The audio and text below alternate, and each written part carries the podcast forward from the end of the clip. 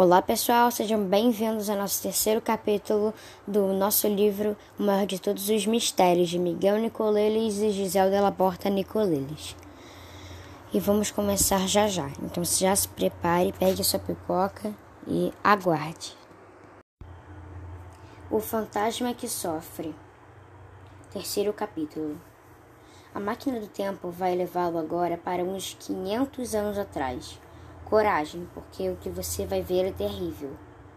Dois exércitos inimigos, dois exércitos inimigos acabam de se confrontarem numa batalha sangrenta. Há corpos espalhados por toda parte, e os que tiveram a sorte de sobreviver à carnificina gritam por causa dos membros decepados. Está vendo o homem cuida cuidando dos feridos? Seu nome é Abrove Paré. Ele não é médico, mas cirurgião barbeiro. Na época, o profissional que fazia cirurgias. Paré é tão competente que tem até reis com clientes. Paré é tão competente que tem até reis como clientes. Naquela época acreditava-se que os ferimentos produzidos por armas de fogo eram venenosos. E o tratamento era feito com aplicação de ferro em brasa ou óleo fervente. Dá para imaginar o sofrimento dos pobres sobreviventes? Paré também aplicava os tais óleos ferventes nos coitados dos feridos. Mas, justo no dia em que o encontramos cuidando dos combatentes, o óleo acabou e ele, desesperado para acudi-los, faz uma mistura de gema de ovo, óleo de rosa e terebentina. Após passar a noite maior, na maior aflição, achando que os feridos podiam ter piorado ou morrido, fica espantado quando vê que eles estão bem, como os feridos começando a com os feridos começando a cicatrizar, com as feridas começando a cicatrizar. E foi esse notável cirurgião com larga experiência nos campos de batalha que descreveu um fenômeno incrível. Na verdade, é uma coisa maravilhosamente estranha e prodigiosa que seria difícil acreditar, salvo por aqueles que a viram com seus próprios olhos e a, e as ouviram com seus próprios ouvidos. Que os pacientes se queixem amargamente, vários meses após a amputação, de ainda sentirem uma dor excessivamente forte no membro já amputado. Paré não é bobo sabe que se ficar falando sobre isso pode ser, ser taxado de louco ou até pior, numa época em que as supostas bruxas vão parar na fogueira. Só muito tempo depois, quando publicou seus livros e descreveu uma experiência mais em francês, seu idioma natal, e descreveu essas experiências mais em francês, seu idioma natal, que não era muito lido, os livros científicos eram publicados em latim. Sua viagem avança cerca de 200 anos e outro susto.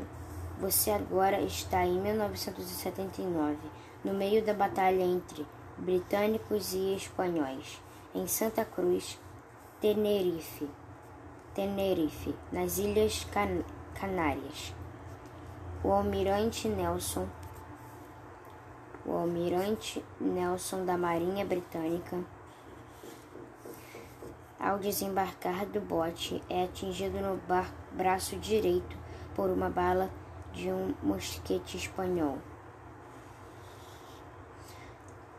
A lesão é tão terrível que o braço tem de ser amputado. Oito anos mais tarde, na véspera da batalha de Trafalgar, ele escreve uma carta entusiasmada para a rainha da Inglaterra, dizendo que teve uma revelação divina. Seu braço e sua mão direitos vão empunhar a espada que a rainha lhe deu para defender a coroa britânica.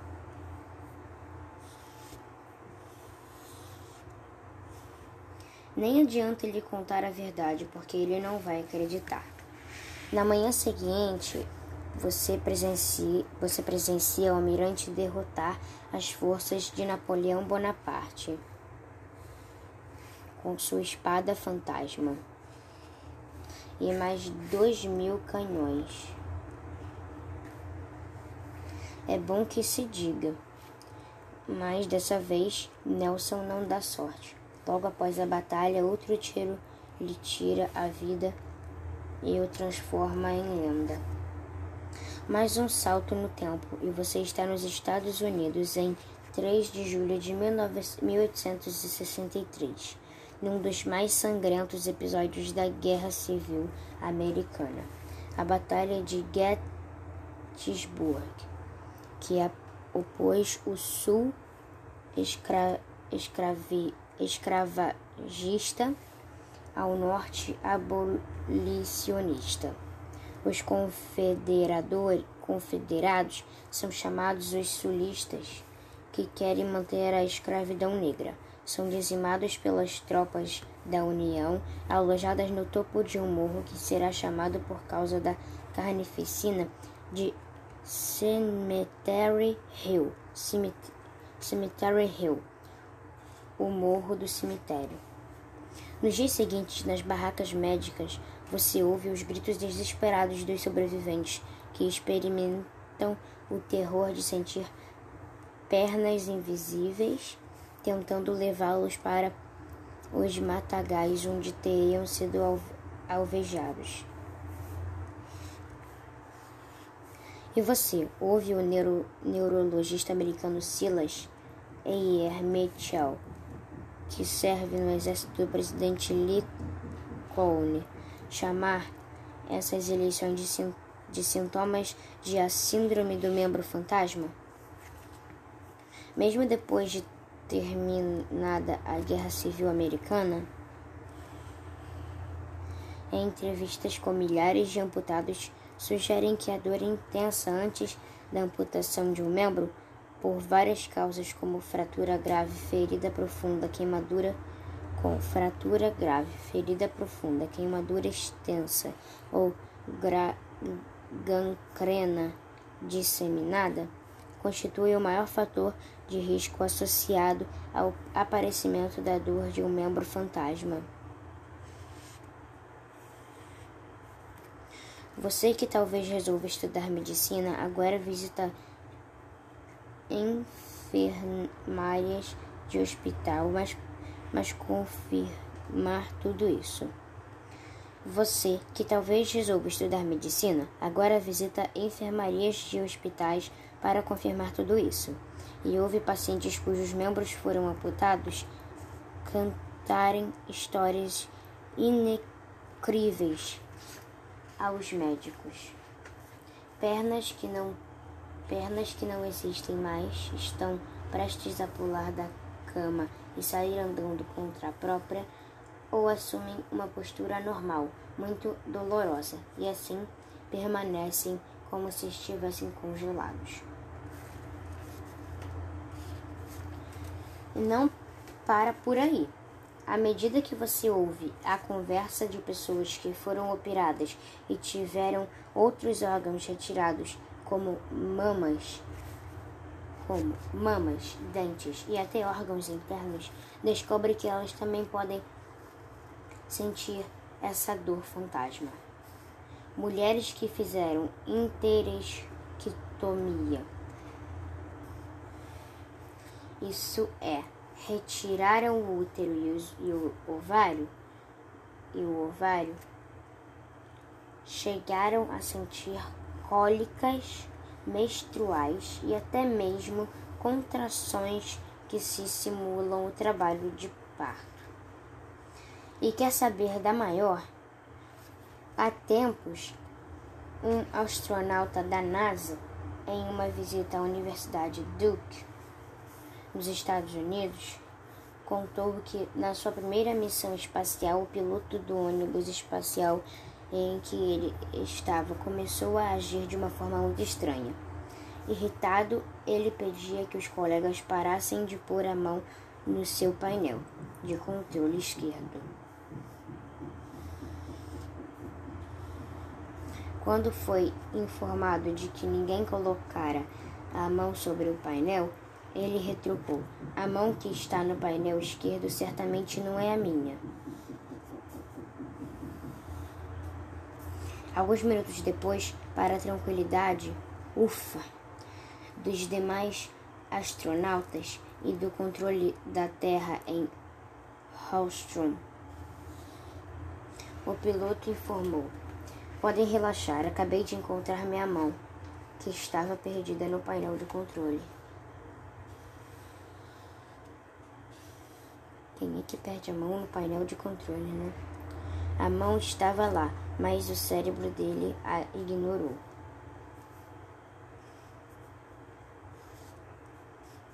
Parece brincadeira, mas já pensou em pleno espaço o piloto esquecer que tem mão? E não dava para dizer de meia volta que eu quero voltar para a Terra. Durante muito tempo, especialistas tentaram explicar como o fenômeno do membro fantasma é gerado. Inúmeras, inúmeras teorias foram propostas, todas essas explicações esbarravam no fato de que essa dor tão espetacular, espe, peculiar quanto devastadora podia aparecer logo, se, logo a seguir da amputação ou dias, meses até anos depois. Para uns felizardos ela, poder, ela era suportável, para outros lancinante. Houve até uma minoria de sur, sur, que jamais a sentiram. Para estudar esse fenômeno, foram desenvolvidas as técnicas para enganar o cérebro mas nenhuma teve um resultado definitivo, apesar de todos os esforços. Atualmente, depois de mais de 60 anos de estudo intenso, a teoria mais aceita propõe que a aceitação do membro fantasma é gerada por um enorme circuito neural do cérebro que pratica da definição da identidade corpórea que cada um de seus que nós possui e reconhece desde o início da vida. Esse circuito neural, por exemplo, é, de, é que define a, a sensação que cada um de nós experimenta desde a criança, desde criança, de ocupar um corpo finito.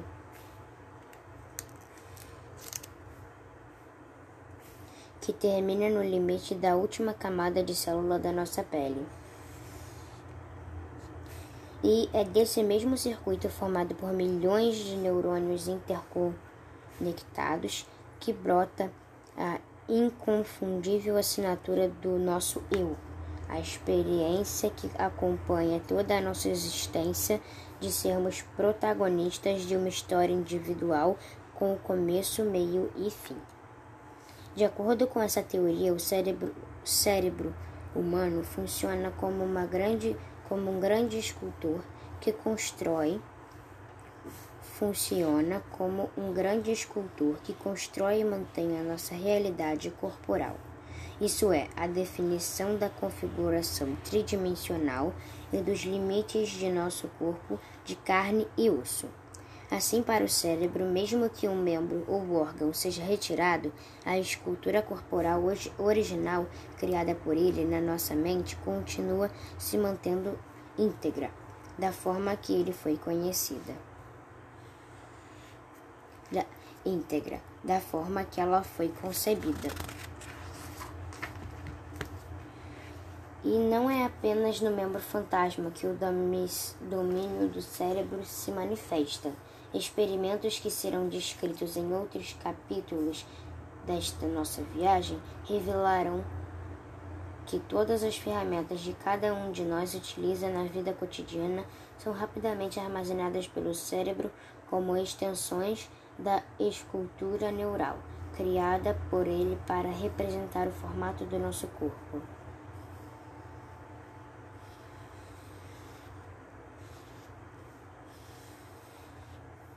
Por exemplo, o cérebro de um músico que toca violino por anos a fio e treina várias horas ao dia tende a incorporar o instrumento musical como se ele fizesse parte ou fosse uma simples extensão do seu corpo biológico. Isso vale também para atletas de nível internacional como jogadores de futebol. Muito provavelmente os grandes craques são tão melhores que os jogadores comuns porque o cérebro deles incorporou quase que completamente o instrumento da sua arte, a bola, como simples extensão dos pés.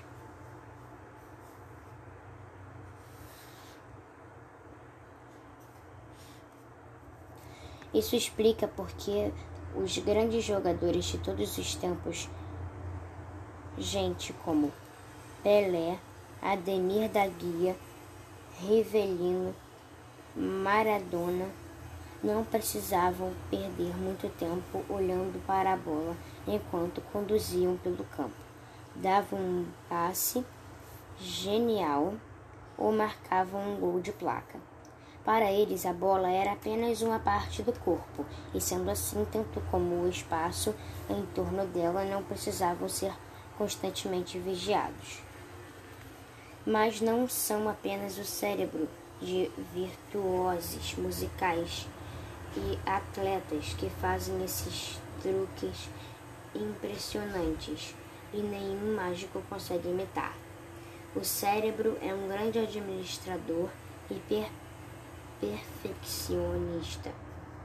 É o cérebro é um grande admira, administrador e perfeccionista. Em cada um de nós ele trabalha numa rotina frenética de assimilação de tudo que nos coordena para modelar a nossa autoimagem, autoimagem corpórea, através desse fluxo constante de informações. Para isso, ele também incorpora como um tsunami. Nossas roupas, relógios, sapatos, carros, computadores e quaisquer outros instrumentos que usamos no dia a dia. Experimente perguntar a um cirurgião ou dentista, um piloto da Fórmula 1 ou um piloto de avião como se sentem quando ficam algum tempo sem manipular os instrumentos de trabalho, bisturi, boca, carro e avião. Provavelmente irão dizer que sentem como se um pedaço do corpo deles estivesse faltando. E ainda há relatos de sensações intracorpóreas quando as pessoas sentem que saíram do propósito do corpo. Saíram do próprio corpo. Tais sensações podem ser induzidas quando se está, por exemplo, sob o efeito da anestesia geral, anestesia geral. Essas cirurgias intensas durante a, durante a ocorrência de trauma cerebral ou situações de morte aparente em incidentes automobilísticos grave. Com o consumo de drogas psicodélicas durante a medicação profunda ou em privação de sono por muitos dias. Quando finalmente a, no a nossa espécie puder utilizar de forma cotidiana interfaces do cérebro-máquina, microchips inseridos nos cérebros, para realizar uma série de tarefas corriqueiras, o nosso cérebro também irá interagir com ferramentas artificiais. Localizadas perto ou longe do nosso corpo biológico, incorporando-as como parte de nós. Como veremos em outros capítulos, macacos que foram treinados para interagir com interface cérebro-máquina para controlar apenas com a força do pensamento, ferramentas robóticas computacionais e mesmo membros virtuais exibirão todos os sinais comportamentais condizentes com a hipótese de que essas ferramentas foram incorporadas pelo cérebro de cada um como extensões de seu corpo de primata. Tal incorporação fez com que esses animais se transformassem nos primeiros primatas capazes de liberar os desejos motores do cérebro e limites físicos do corpo deles. Isso se deu porque, um, no caso desse, desses macacos, cada vez que um cada vez que um deles desejava movimentar uma das ferramentas, não importa ela estava ao seu lado ou do outro lado do planeta, bastava o animal imaginar o movimento, bastava o animal imaginar o movimento dentro da sua cabeça para que a ferramenta em questão obedecesse ao comando motor gerado nos confins da profundeza do seu cérebro. Imagine só isso. No futuro, quando quisermos realizar alguma tarefa fundamental, talvez nem precisaremos mexer nenhuma parte do nosso corpo de primatas. Bastará imaginar que queremos fazer que uma máquina construída por outro cérebro, também de primata, realize os nossos desejos motores. Para alguns, esse futuro pode so soar aterrorizante ou mesmo como o fim da humanidade como nós conhecemos. Na realidade, caso esse futuro se materialize, materialize uma série de oportunidades inigualáveis se abrirá para nossa espécie. Como veremos mais tarde, talvez a mais fascinante seja a conquista de uma forma imortalidade da, daquela na qual os nossos pensamentos gerados por toda uma vida poderão ser preservados para o deleite de gerações futuras. Ah, antes que esqueçamos, sua, na sua missão voraz de assimilar todas as ferramentas criadas por nós, o cérebro criou outra forma de ampliar os limites do nosso corpo. Para isso, ele é responsável pela emoção que domina boa parte da nossa vida, o amor. Pois quando estamos apaixonados, quem comanda o nosso dejeto de acariciar e cultuar o objeto da nossa paixão, bem como vontade de estar sempre do lado do ser amado e a saudade que sentimos quando estamos longe dele, não é o coração que leva todo o crédito, mas o cérebro. Esse Senhor absoluto, maestro escultor de todas as nossas emoções e da nossa consciência. Bom, pessoal, esse foi todo o nosso capítulo 3. Espero que tenham gostado e até o nosso capítulo 4 amanhã. Um beijão.